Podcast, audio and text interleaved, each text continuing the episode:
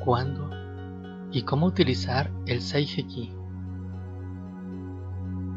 Cuando realizamos un tratamiento físico directo, visualizamos el Seiheki en nuestro chakra del plexo solar, Anahata, para mantener nuestra aura protegida y libre de cualquier vibración que no esté relacionada con la armonía. Recuerda que este es el símbolo protector por excelencia.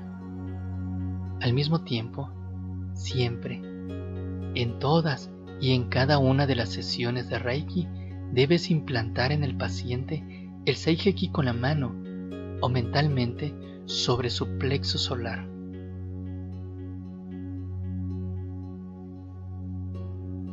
Dibújalo a una palma sobre su pecho para trabajar su parte áurica. Repite tres veces su mantra, o sea, su nombre, y después decreta mentalmente paz, paz, paz, amor, amor, amor. Y que solo en el aquí y en el ahora se manifieste la completa verdad y la armonía. Esta es una guía, pero cada terapeuta irá aplicando su propio método. Ahora, ¿cómo utilizar correctamente el Seiheki?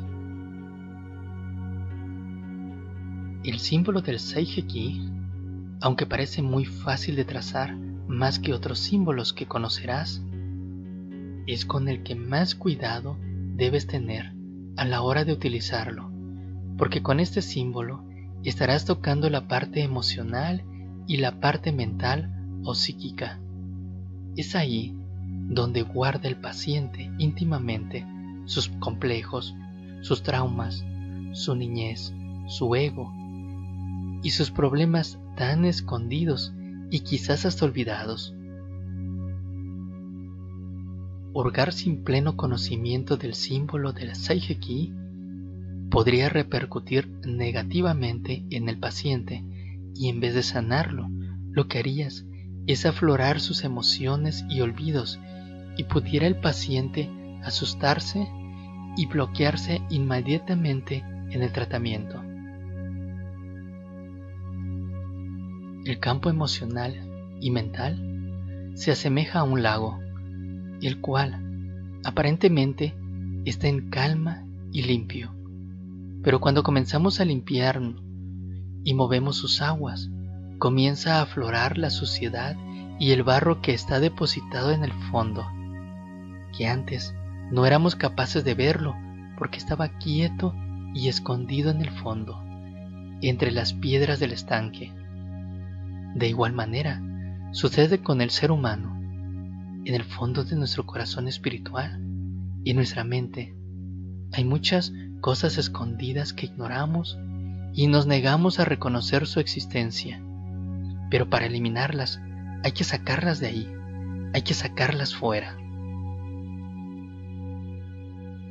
Mover las aguas del estanque implica, aún sin quererlo, remover el fondo y si movemos el fondo, la suciedad que hay ahí, tranquila y estática, puede enturbiar el agua y nos damos cuenta que en vez de limpiarla, la hemos ensuciado muchísimo más. En apariencia, porque lo que realmente hemos hecho es acelerar de una manera drástica una limpieza profunda.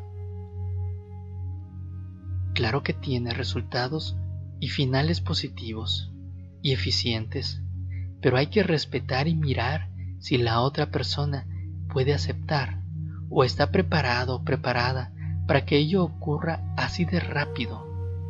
Por eso, cuando tratemos con el símbolo del Seiheki, tenemos que hacerlo con mucha cautela, con mucha paciencia y dándole un orden preciso al símbolo y pedir ayuda y permiso siempre a los maestros. Hay personas que tienen olvidados traumas que pasaron en su niñez o en su juventud y que lo almacenaron porque no fueron capaces de enfrentarse a ellos. Entonces, primero hay que explicarle al paciente que pueden haber algunos cambios a partir de la sanación y que debe aceptarlas como una purificación.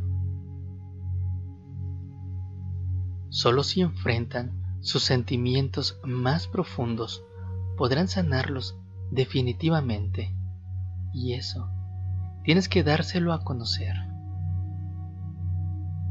Segundo punto, hay que darle siempre un ejercicio de respiración, sea el que sea, porque cuando se recurre a la respiración, focalizamos mejor la energía y dejamos pasar los problemas. Además, hay un mayor riego sanguíneo y oxigenación, cargándonos de prana o energía vital, la cual clarifica nuestros pensamientos y también produce una limpieza en la sangre, repercutiendo en mayor sanación y purificación.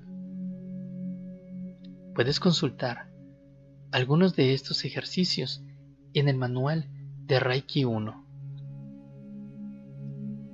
Con lo anterior, no pretendo asustarte, solo debes estar consciente de cuán sutil y a la vez fuerte es la energía que se maneja con el Seiheki.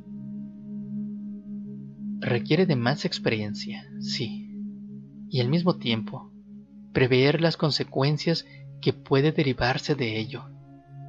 El Reiki no tiene efectos secundarios como lo vimos anteriormente es solo parte del proceso de sanación. Esto es más fácil de asimilar cuando hay verdadero conocimiento sobre el Reiki, pues las experiencias que pueden surgir evitarán un desastre mayor en el futuro. Los médicos recetan algunas medicinas que realmente pueden causar efectos secundarios, pero aún así deben correr ese riesgo para evitar un desastre mayor. Igualmente sucede con el Reiki. Aunque no se trate de efectos secundarios negativos, sino como parte del proceso de sanación. La clave está en el amor y en la sutileza con que se trabaja el Seiheki.